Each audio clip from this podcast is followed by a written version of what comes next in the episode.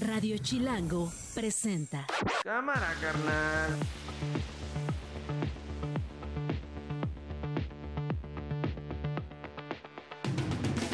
Este es el último viernes del 2023. Es 29 de diciembre, una de la tarde en punto. Soy Nacho Lozano y esto no es un noticiero. Así suena el mediodía y por lo tanto el objetivo fue contar con una megafarmacia y un centro general de distribución, CEFEDIS, para así poder servir a las instituciones públicas, a los pacientes en la atención médica y en la obtención de medicamentos.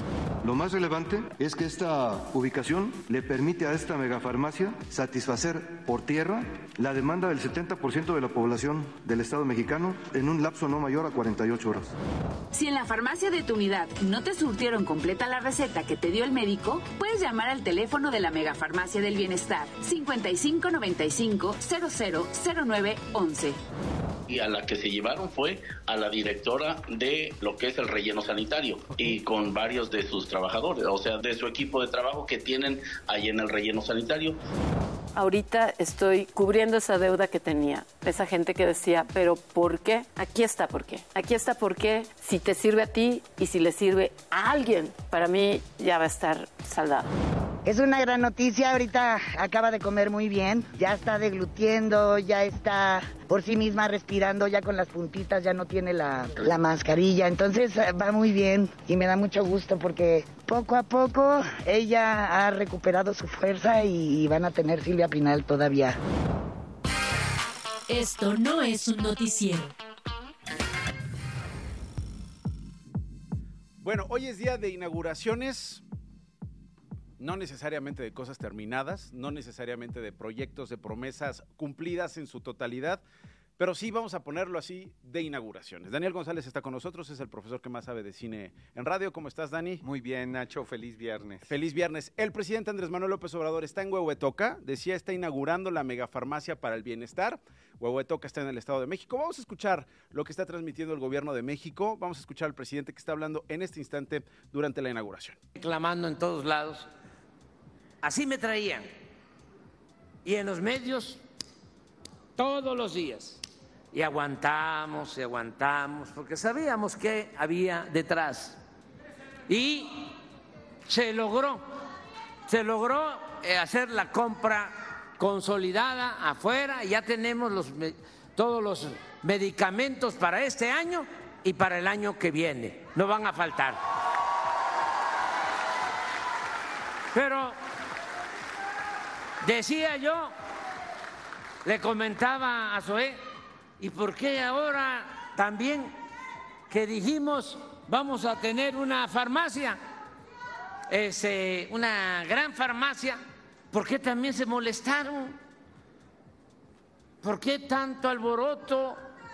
¿Por qué tanta bulla? ¿Por qué tanto escándalo en el Universal y en otros periódicos y en la radio y en la televisión? Estuvo aquí hasta la señora, no puedo mencionarla por este, cuestiones electorales, estuvo aquí con un cartel. Xochitl, se refiere a Xochitl Gálvez, que es aspirante del frente a la presidencia. Y me decía Zoé, es que no solo era la venta de los medicamentos, era también la distribución era el otro negocio.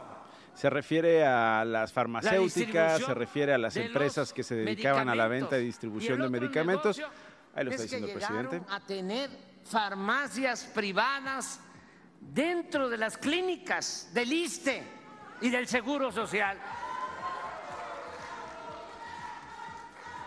Todo eso es lo que los terminó de enojar y por eso la campaña, ¿cómo no van a celebrar? ¿Cómo no les va a dar gusto si se trata de una farmacia? Vamos a ser muy probablemente el único país en el mundo con una farmacia de estas dimensiones. El único país en el mundo con una farmacia eh, de estas dimensiones, lo dice desde Huehuetoca, en el Estado De México, Maribel Ramírez Coronel es periodista especializada en asuntos de salud pública, es columnista del Economista. Maribel, gracias por tomarme la comunicación. Uy, se cortó la llamada, vamos a intentar restablecerla. ¿De qué estamos hablando? Estamos hablando de una megafarmacia de 42 hectáreas, 5.389 metros cuadrados, eh, no, 94 mil metros cuadrados, techados, eh, estamos hablando de 195 andenes, 98 de recibo y 97 de embarque. Eh, son los andenes para los transportes. Va a albergar 102 mil posiciones, que son los espacios de almacenamiento. La mega farmacia del bienestar tiene 5.200 metros cuadrados que ya están instalados con racks de almacenamiento para varias plazas. Podrá hacerse ahí resguardo de medicamentos controlados de alto valor, además de que contará con una red fría con ultracongeladores. Se instaló un área administrativa donde serán las autoridades regulatorias de la Comisión Federal de Riesgos Sanitarios, es decir, la COFEPRIS, así como IMSS, ISTE e IMSS Bienestar, eh, quienes tengan representación ahí mismo. Ahora sí, ya tengo a Maribel. Maribel, gracias por tomarme la comunicación. ¿Qué tal? Buenas tardes. Estamos siguiendo, Maribel, la transmisión de, del presidente eh, López Obrador. En primer lugar, pues preguntarte, ¿no? Eh, ¿Qué significa esta, esta, esta mega obra, esta mega farmacia? Y, a partir de cuándo eh, la veremos funcionar en su totalidad, Maribel? Porque no es que la inauguración hoy implique una operación total de este proyecto, ¿no? Exactamente. No, bueno, es claramente, a ver, en principio no es una megafarmacia eh, lo que hoy se está inaugurando, es un almacén, una megabodega. Es cuestión de término, ¿no? Pero realmente sí es importante bueno, vende aclararlo. Más, vende más megafarmacia, ¿no? En término electoral, en término político, en término administrativo, vende más megafarmacia. Es una megabodega, dices tú es un término más atractivo porque es una más de las narrativas presentadas por el presidente López Obrador como, como anuncios espectaculares a su público, ¿no? Pero en principio hay que decir que este almacén, eh, finalmente todos alcanzamos a entender la diferencia respecto de una farmacia y esta mega bodega de gran tamaño como lo están anunciando, donde se guardarán medicinas para distribuirlas hacia los hospitales y centros de salud del sector público, que son miles, eh, no se ve la lógica de dónde con eso van a resolver el problema de desabasto que venimos arrastrando en todo el país desde hace cinco años. Es un problema que esta administración detonó y que no ha terminado de ver la manera de solucionarlo porque eh, el riesgo es que si no a ver cómo lo detonó a ver cómo lo detonó yo creo que vale la pena contarlo porque era parte incluso de la narrativa decía el presidente es una política pública.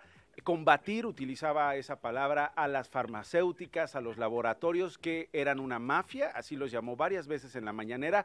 Eh, eh, por qué Maribel dónde dónde centras tú este origen para llegar al día de hoy sí el argumento fue el ataque a la corrupción cuando se decidió destruir la cadena de insumo de la industria farmacéutica, una industria que en México sí existe, en México tenemos productor, productores nacionales de medicamentos y que tenía pues su, su manera de, de, operar con el sector privado y con el sector público. Con el sector privado sigue manejándose y pues hasta cierto punto funciona, pero en el sector público, con el sector privado sí funciona, con el sector público se deterioró y se rompió porque el gobierno decidió que para atacar las las em, eh, para atacar la corrupción se tenía que a hacer a un lado a las distribuidoras. Ese fue su, su argumento, ¿no?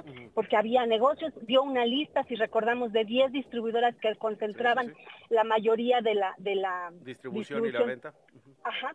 Y entonces, eh, justo en esa época, cuando él anuncia lo de que iban a, el gobierno iba a tener su propia distribuidora, estaba ya la crisis de oncológicos para niños. Era una parte del discurso que él trataba de, de bueno, trató en su momento de, de opacar eso con su narrativa y realmente hablaba de que iba a conformar una distribuidora y, si nos acordamos incluso le hablaba de que era sencillo, que era como repartir papitas y refrescos, ¿no? Así como lo hacían, pues también el gobierno lo iba a hacer.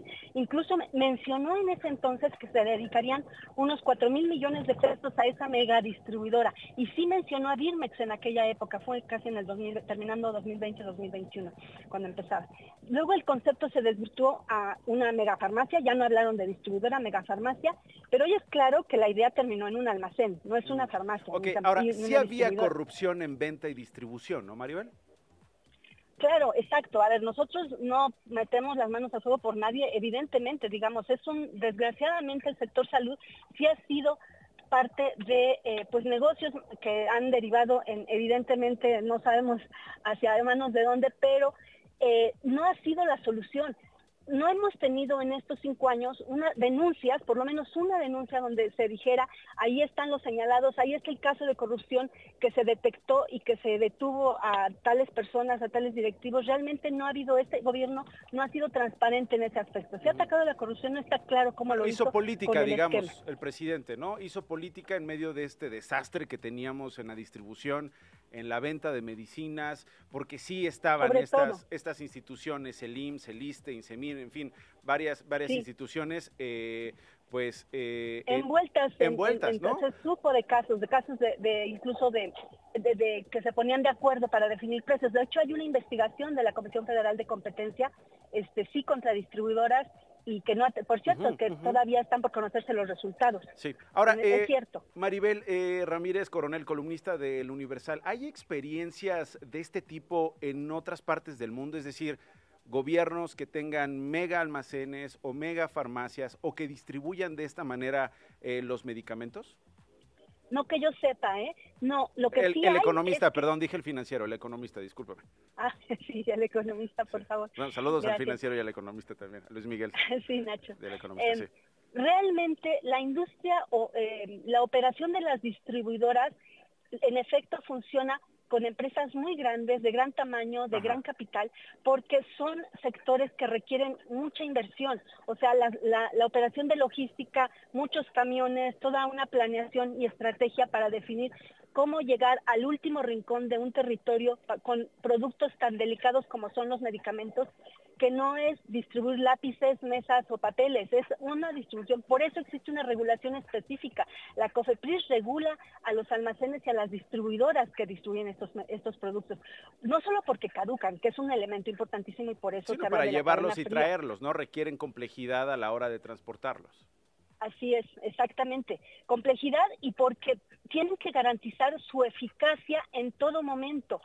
Y el nivel de la temperatura que debe ser constante, que es uno de los tantos controles que deben de tener, es porque deben garantizar que el paciente, la persona que se va a tomar un oncológico o que le van a inyectar eh, un medicamento para su diabetes o para el problema de corazón o para X, cualquier eh, eh, padecimiento que sea complejo, pues tiene que tener la certeza de que es seguro, es eficaz y es de calidad. Esos son los tres elementos que siempre garantizan los reguladores sanitarios.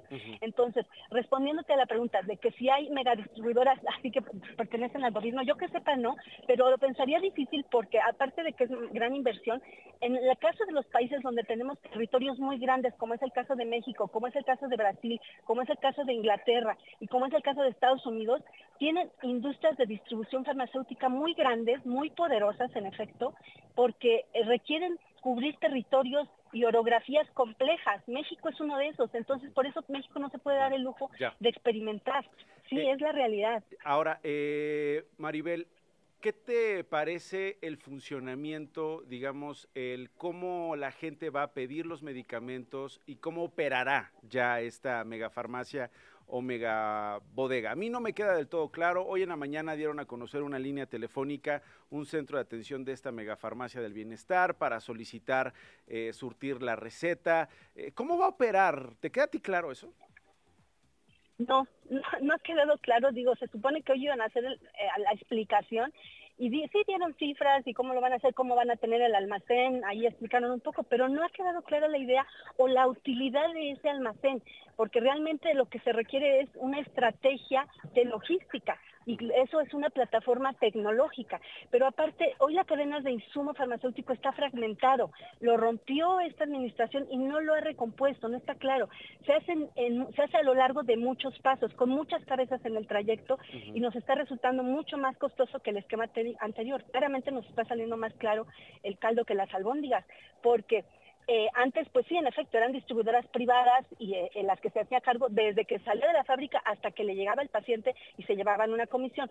Hoy todo ese proceso que es largo, desde que sale de la fábrica, llega a un almacén de los operadores logísticos, porque ellos son los que desde la farmacia, de la farmacéutica, la llevan a, los, a los almacenes de operadores logísticos. De los operadores logísticos ahora se entiende que lo van a llevar a esta megafarmacia de Huehuetoca en el Estado de México. Y de ahí lo tienen que llevar a los almacenes de los institutos, en el, caso del IMSS, del ISTE, de Pemex, de Sedena, y luego no se sabe si los almacenes de, o más bien este sería uno del el almacén de IMSS Bienestar, que es lo que no tienen, y de ahí lo tienen que trasladar en la última milla. Se entiende que esto se van a hacer cargo como de la última milla, de lo que van a llevar a los centros de salud, a los hospitales, a las clínicas, donde claramente ya está el paciente, donde están las farmacias, donde se entrega ya en contra de la receta. Y si ese teléfono funciona, pues los pacientes tendrán que estar eh, reclamando que no les den. Ojalá y sí, ¿no? Ojalá y sí les resulte. Lo que la idea claramente quiere este gobierno es desprivatizar la, la, distribución de medicamentos. Ese es un almacén, pero tendría que desprivatizar lo que hacen los operadores logísticos que todavía operan, que no, ya no son las grandes distribuidoras, pero sí, sí cobran, y estamos pagando lo que las farmacéuticas incluyen en el costo, los medicamentos incluyen la distribución. Estamos pagando lo que el gobierno le paga a los operadores logísticos, que son este, distribuidores inter que no das en la última medida y estamos pagando ahora esto del almacén que dicen que van a ser 2.300 millones de pesos. Yo he escuchado de especialistas que pueden ser hasta 5.000 millones de pesos porque no solo es la estructura y el terreno y el edificio, es la, gente que van a estar pagando, es, este, los, camiones, los camiones que van a estar Y los aviones, ¿no? Estos vuelos que había dicho el gobierno de México estaría operando también la Secretaría de Defensa Nacional, incluso la Marina, eh, para, para, estas operaciones. Bueno, eh, si te parece bien, esperemos, eh, vamos a ver qué se dice hoy en Huehuetoca, estaremos viendo eh, eh, los detalles de la operación. Por lo pronto queríamos hacer un primer acercamiento de bote pronto contigo, Maribel. Gracias. Igualmente, Nacho, pues la realidad es que hoy a cinco años de que inició el Veracruz para que los pacientes ya no sufran el desabasto, todavía lo seguimos sufriendo y no se ve que, que con esto vaya a solucionarse. Ojalá y no sea un elefante blanco como tantos de los que se han construido. Es Maribel Ramírez, columnista de El Economista. Gracias, Maribel. Feliz año. Gracias, Nacho. Igualmente. Bueno, escuchamos allá al presidente Andrés Manuel López Obrador. ¿Qué dijo hoy el director de Birmex respecto a la operación? Es Jens Lohmann, eh, hablando justamente de eh, cómo se imaginan eh, la operación de esta megafarmacia. Lo más relevante es que esta ubicación le permite a esta megafarmacia satisfacer por tierra la demanda del 70% de la población del Estado mexicano en un lapso no mayor a 48 horas. Hubo incluso un spot por parte del gobierno explicando cómo podrían pedirse las vacunas. Si en la farmacia de tu unidad no te surtieron completa la receta que te dio el médico, puedes llamar al teléfono de la Megafarmacia del Bienestar 5595 000911. 55 95 00 0911. Pero solo si no está. Eh, me, parece interesante lo que dice la Solo si no está, dices tú, en la clínica o en, o, en la farmacia. O en tu comunidad. O en tu comunidad. Es decir, eh, ahí hay un... Y tendrían 48 horas para entregártelo, o mm. comenzar la entrega, la distribución, en fin, eh, habría, hay que esperar, porque ¿no? La porque farmacia va a tomar como bueno un testimonio telefónico, va a hacer una indagación, va a preguntar si efectivamente no está. No, el paciente va a tener eh, que presentar la receta médica, ¿no? Decir, yo quiero surtir esta receta. En el call center te van a pedir tu nombre, te van a pedir tu CURP, te van a pedir datos de contacto, te van a pedir un teléfono fijo, te van a pedir un celular y un correo electrónico para que te identifiques. Después de esta llamada, hay varios institutos que van a estar involucrados en el proceso, que aquí es en donde yo digo, tiene que ser todavía más claro el asunto de las horas por venir. IMSS, ISTE, IMSS Bienestar, que tienen tres horas para procesar esa solicitud y luego direccionar el pedido a la megafarmacia. Ahí es en donde entra Birmex. Logísticamente es muy complejo. Es donde entra Birmex, porque es una primera etapa, digamos, de, de operación, de tener el inventario y luego la recepción ¿no? Del pedido, con la consecuente distribución. Sí, de la solicitud a la llegada del medicamento hay una cadena muy compleja. Mira, están prometiendo 48 horas de eh, tiempo. Entre que se solicita y, se, entrega, ¿no? O que tendría que ir a recogerlo para comenzar la distribución, dependiendo en dónde está el paciente que lo pidió y a dónde se entregará, ¿no? Entonces, es entre la disponibilidad, es eh, la entrega, eh, varía si es en Oaxaca o si es en Tijuana, o si es en un pueblo maya, en la península. O en la Tierra Tarahumara. Entonces, bueno, ahí está, ahí está eh, el asunto. vamos a otro, otro tema. Hemos estado siguiendo en las últimas semanas el asunto del Pinabete. El fiscal general de Coahuila, Gerardo Márquez, aseguró que va a tomar hasta dos meses el proceso de localización recuperación e identificación de los restos de los mineros atrapados en la mina de El Pinabete. Brenda Burciaga, reportera de NRT México. Brenda, entiendo que además es un proceso bien eh, eh, específico el de recuperar los restos. No es que se llegue a estas galerías eh, con una facilidad, eso de suyo ya tiene la complejidad de la logística, de la operación, la complejidad científica, eh, de ingenieros para llegar a este punto donde eh, eh, suponen están los cuerpos o están los cuerpos localizados de los mineros, sino es recuperar los restos y además un proceso muy, muy particular de seguir los restos de estas personas, ¿no, Brenda? Hola, ¿qué tal? Muy buenas tardes. Bueno, pues como lo acabas de mencionar, eh, pues el fiscal general del estado, eh, Gerardo Márquez Guevara, informó que esta recuperación de restos biológicos podría tardar de un mes y medio hasta dos meses, ya que, bueno, pues es, es bastante difícil recuperarlos eh, en las mejores condiciones. El día de ayer se localizaron pues los restos, identificándolos precisamente como biológico A y biológico B. Eh, eso es lo que te quería preguntar, uno fue recuperado. Eso es lo que te quiero preguntar. Obviamente, eh, intentando ser lo más respetuoso posible por lo que implica para las familias, sin afán de, eh, ser morboso. Brenda, cuando se refieren a restos biológicos, ¿a qué se refieren? Es decir, físicamente, ¿cómo están recuperando los cuerpos o, o, o, qué? Eh, entiendo que están en proceso de descomposición y recuperan parte de los cuerpos. ¿Cómo es esto, Bren? Esta recuperación, mira, se está trabajando, se están realizando las labores por parte de, cabe mencionar, forenses, antropólogos, y personal de servicios periciales. Estos eh, mm, biológicos que están llamando A y B, bueno, pues son restos que podrían ser huesos, eh, pues sí, partes del cuerpo y pues que hasta ahorita, eh, lógicamente, todavía no están identificados, todavía no sabemos. O sea, digamos, los van a, cruzar con los, familiares. Los pertenecen. Exacto, eh, digamos, recuperan estos restos biológicos, los cruzan con, me imagino, ya los bancos de datos genéticos que tienen de los familiares que están exigiendo recuperación de cuerpos. Así es, este, ya se van a ir, se los van a mandar a, al Centro de Identificación Humana aquí a la capital del estado, Saltillo, para pues dentro de un estimado de tiempo, no sé, alrededor de un mes, dos meses, poder identificando a quién pertenecen. lo que sí se tiene este, muy firme es que son dos personas, dos de los diez mineros. Sin embargo, nada más uno fue extraído. El mm. otro todavía pues está trabajando para hacer la labor de ah, extracción. Qué duro, qué duro esto que nos cuentas, Brenda, pero ahí está la recuperación. Hasta el momento, pues ha explicado que eh, esto que decías, ¿no? De eh, los dos cuerpos eh, rescatados fueron resultado de un proceso además muy difícil. yo te lo preguntaba la vez pasada, Brenda, el caso del dueño de la mina que está, que está detenido, ¿quién está corriendo con los gastos? ¿Cómo está el asunto de eh, la reparación del daño si es que algún juez así lo ha, lo, ha considerado para los familiares? Mira, hasta ahorita eh, el gobierno del estado le ha hecho frente eh, cabe mencionar que también se trabaja en coordinación, pues obviamente el gobierno federal. Este, eh, de hecho, estuvieron presentes ayer el secretario de gobierno Oscar Pimentel y la secretaria de trabajo Nasira Zogby, quienes reafirmaron con las familias este, y con el gobernador estatal Manolo Jiménez Salinas este, el compromiso por seguir trabajando por las familias. Eh, te o sea, se está haciendo cargo el gobierno de Coahuila. morbo que dentro de estas 10 personas se encuentran padre e hijo. Ah, ah.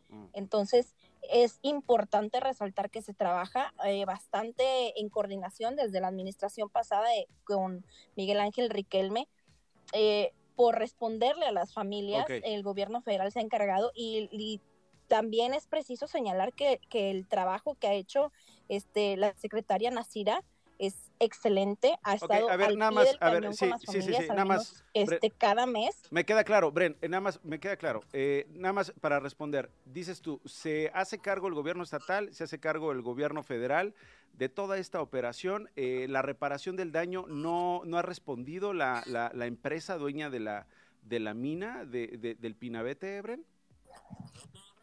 No, hasta ahorita no, hasta ahorita todavía está complicada ese, ese tema. Bueno, eh, y decías, bueno, hablabas de esta historia de padre e hijo que efectivamente está, eh, quedaron atrapados después de, esta, de este accidente ahí en la mina del Pinabete. Eh, Brenda, te agradezco muchísimo la información.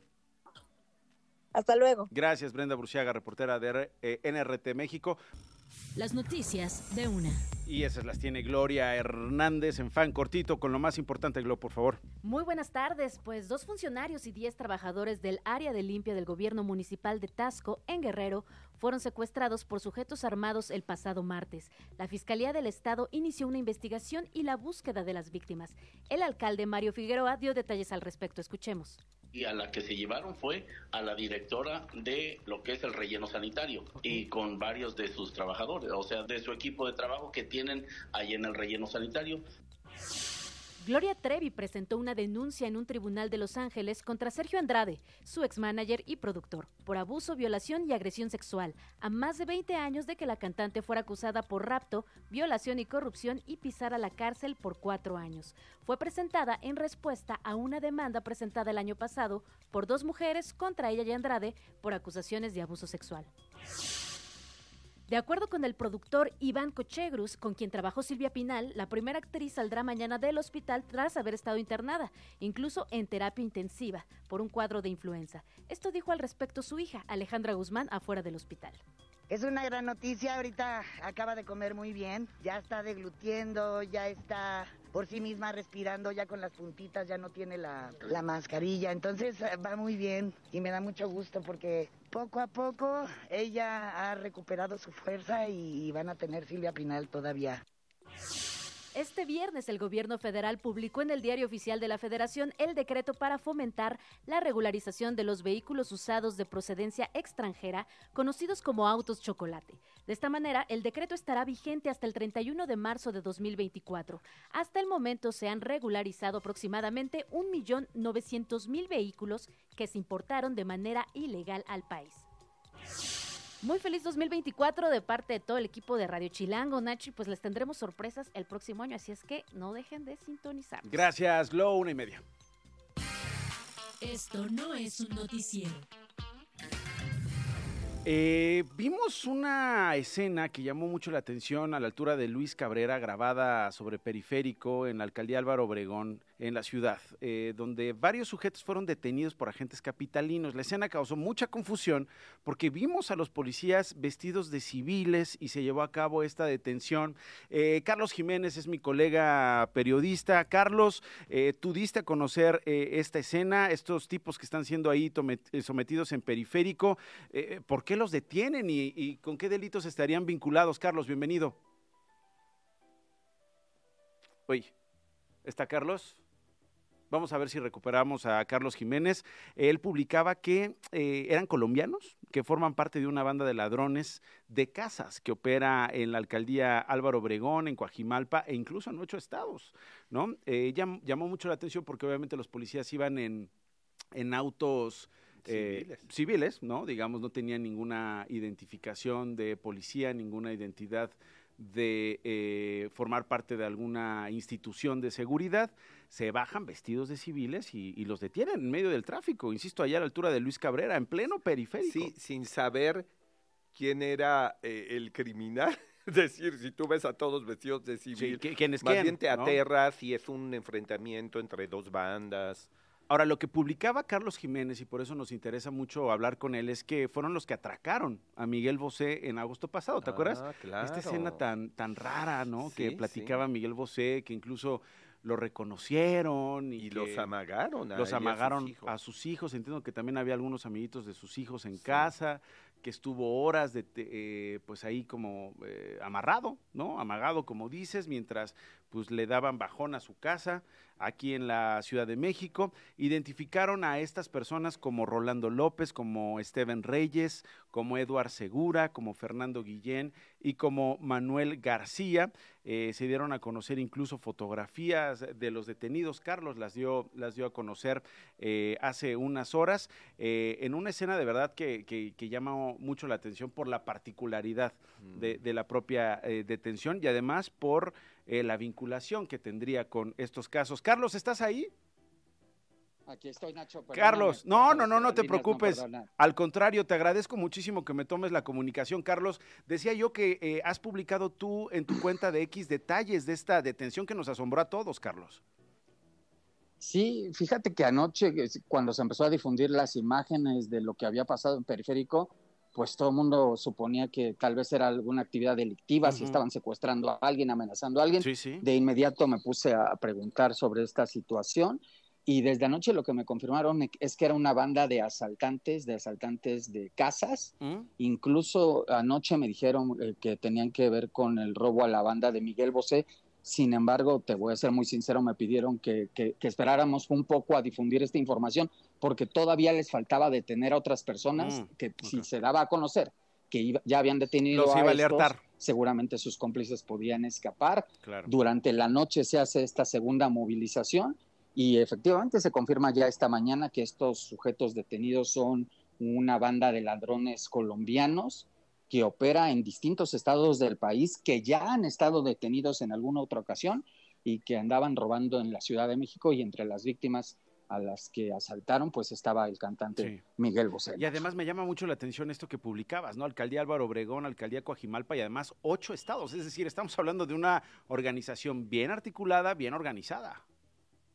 Sí, de hecho, eh, te puedo confirmar que incluso ya algunos de ellos han estado detenidos en Nuevo León, eh, otro ha estado detenido en Hidalgo, uno más estuvo detenido en Guanajuato. Sí, ellos andan robando en todo el país, tienen registro que han robado en Querétaro, en Nuevo León, en Jalisco, en Hidalgo, en Puebla mm. y aquí en la zona de la Ciudad de México los tienen registrados en Coajimalpa, en Álvaro Obregón y también en algunas zonas de Miguel Hidalgo. Bien lo dices, es una banda que anda por todos lados pegándole al robo a casa habitación y en lugares bastante de bastante bastante plusvalía. Durísimo. Eh, es Carlos Jiménez, eh, ahí lo encuentran como C4 Jiménez, es periodista. Una última pregunta, Carlos, tú conoces muy bien de estos operativos, sabes cómo se llevan a cabo. ¿Son comunes ver estos operativos integrados por elementos de la corporación, en este caso la policía, o me imagino alguna corporación de élite de la Secretaría eh, de Civiles y actuando como actuaron?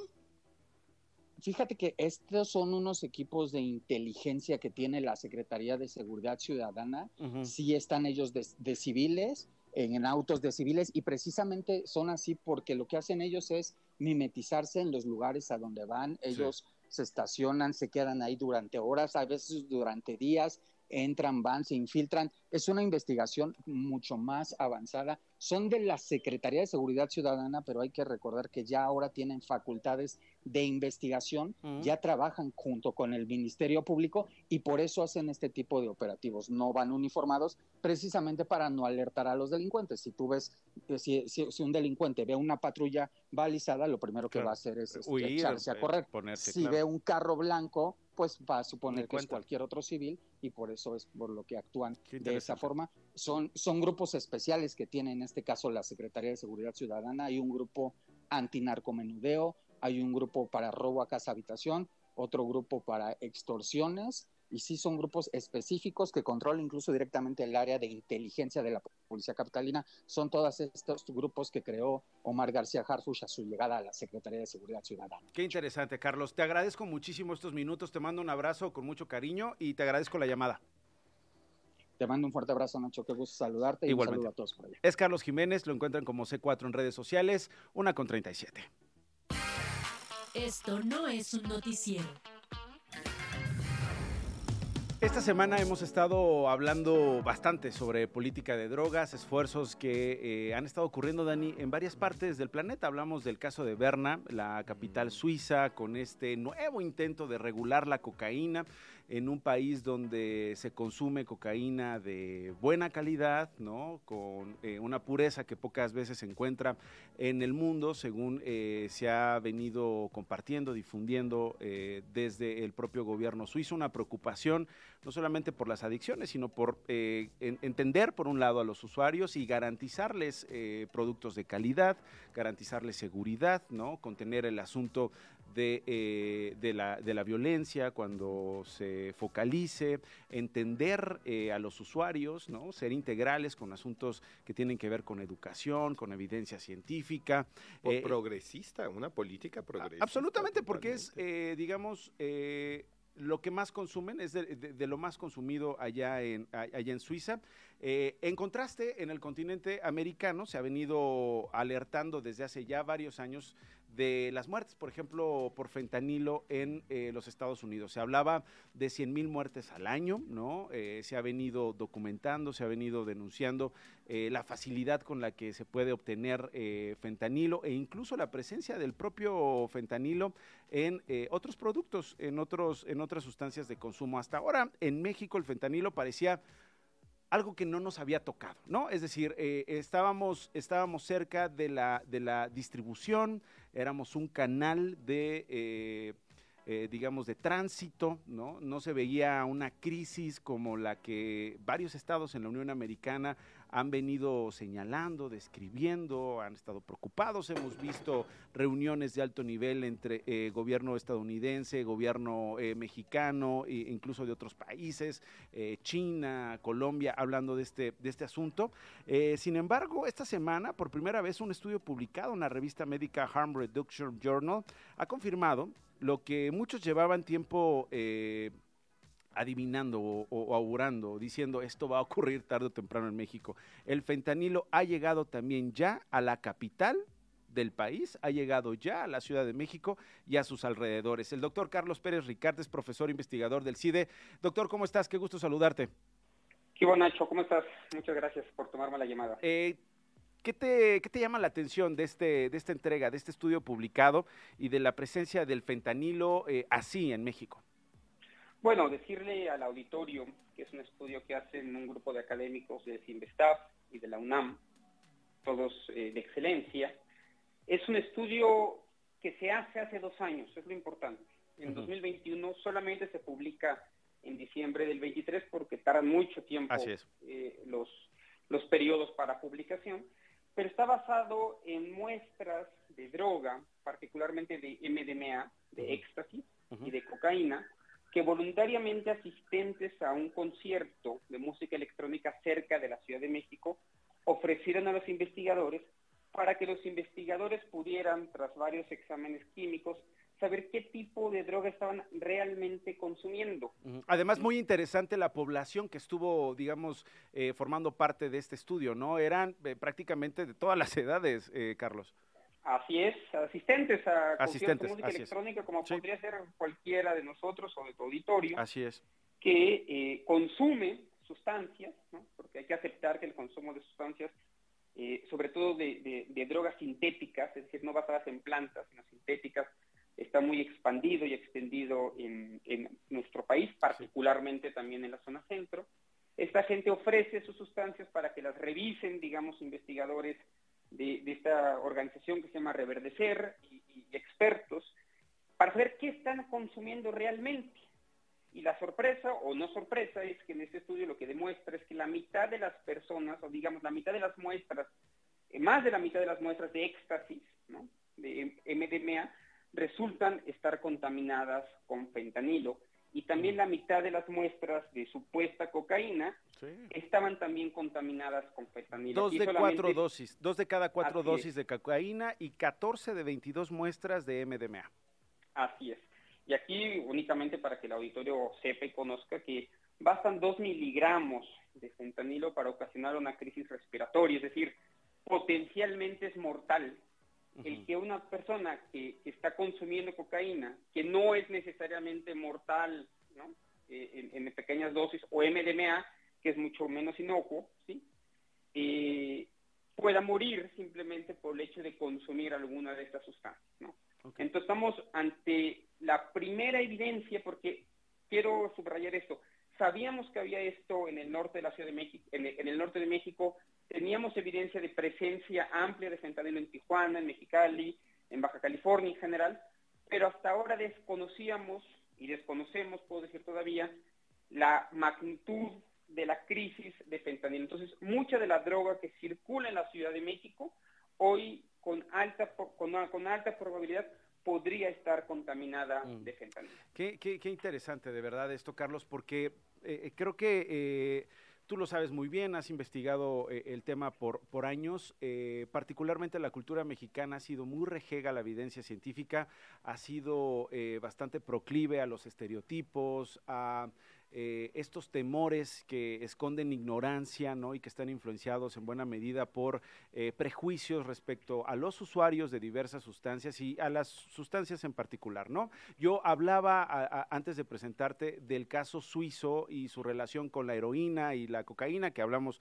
ampliamente con Lisa Sánchez eh, durante la semana aquí.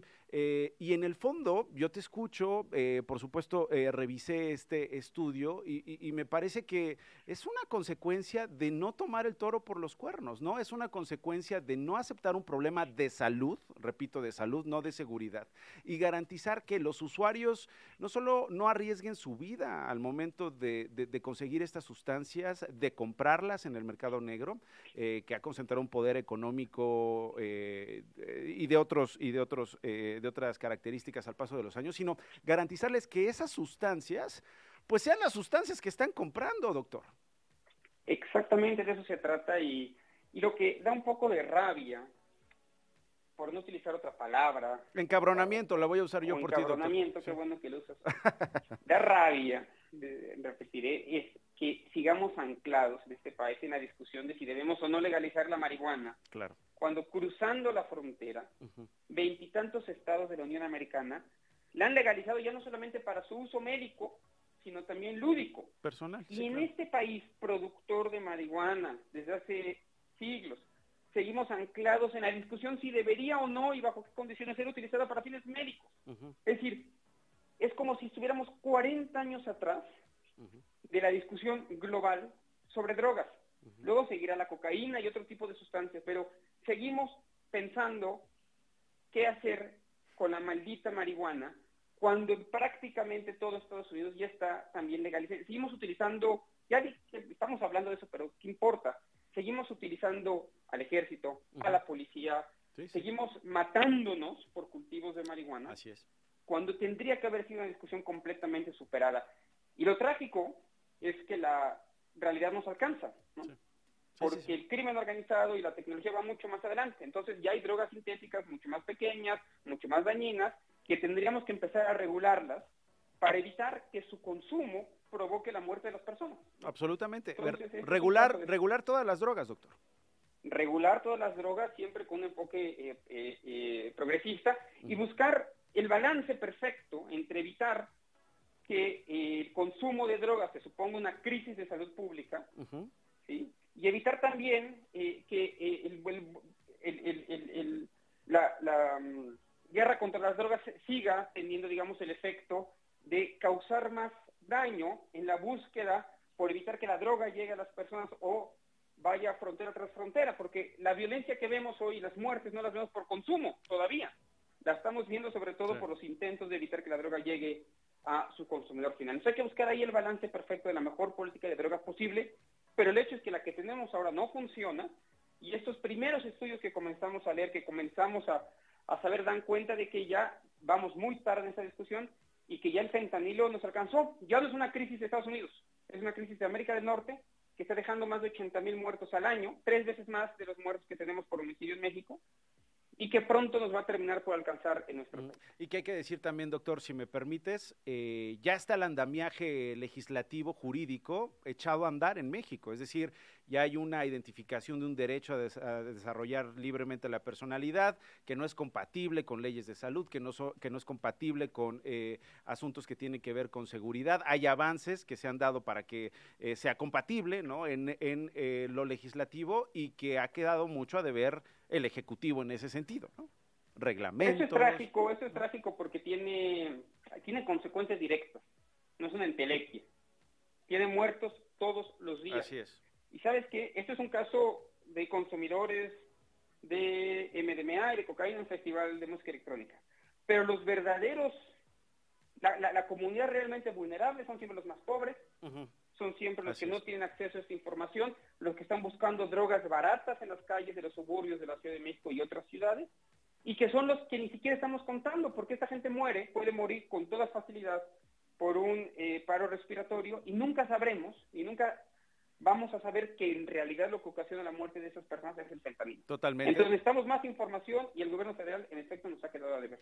Es un privilegio conversar contigo, doctor Carlos Pérez Ricard, profesor investigador del CIDE. Te mando un abrazo, felices fiestas. Un abrazo, Nacho, que estés muy bien. Gracias, igualmente. 48 minutos después de la una de la tarde. El cine que nos salva, con Daniel González.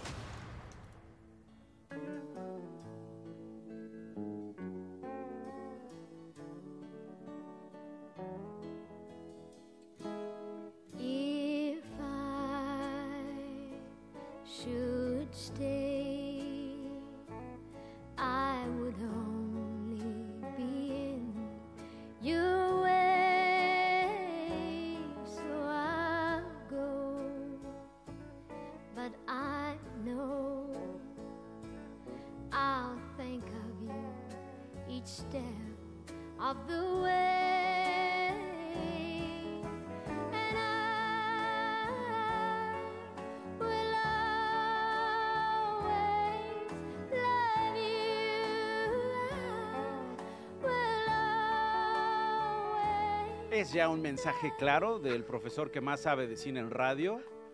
El elegir esta canción, elegir esta voz, eh, elegir lo que significa esta canción respecto a la película de la que vas a hablar y no el lugar común, patriarcal, machista, al que estamos acostumbrados. Claro, claro, Nacho. Pues mira, de manera típica se estrenó al comienzo apenas de esta semana en salas comerciales el filme Priscila, dirigido por Sofía Coppola, esta espléndida directora que además ha tenido una perspectiva de género desde su primera película, Las Vírgenes Suicidas, y en, en su nuevo filme repasa la relación de Elvis Presley con Priscila, a quien conoce cuando ella tiene 17 años, y la película retrata la relación entre ellos, que duró cinco años, entre 1967 y 1972, y pues lo que vemos son distintas fases de esta relación que pasa de la curiosidad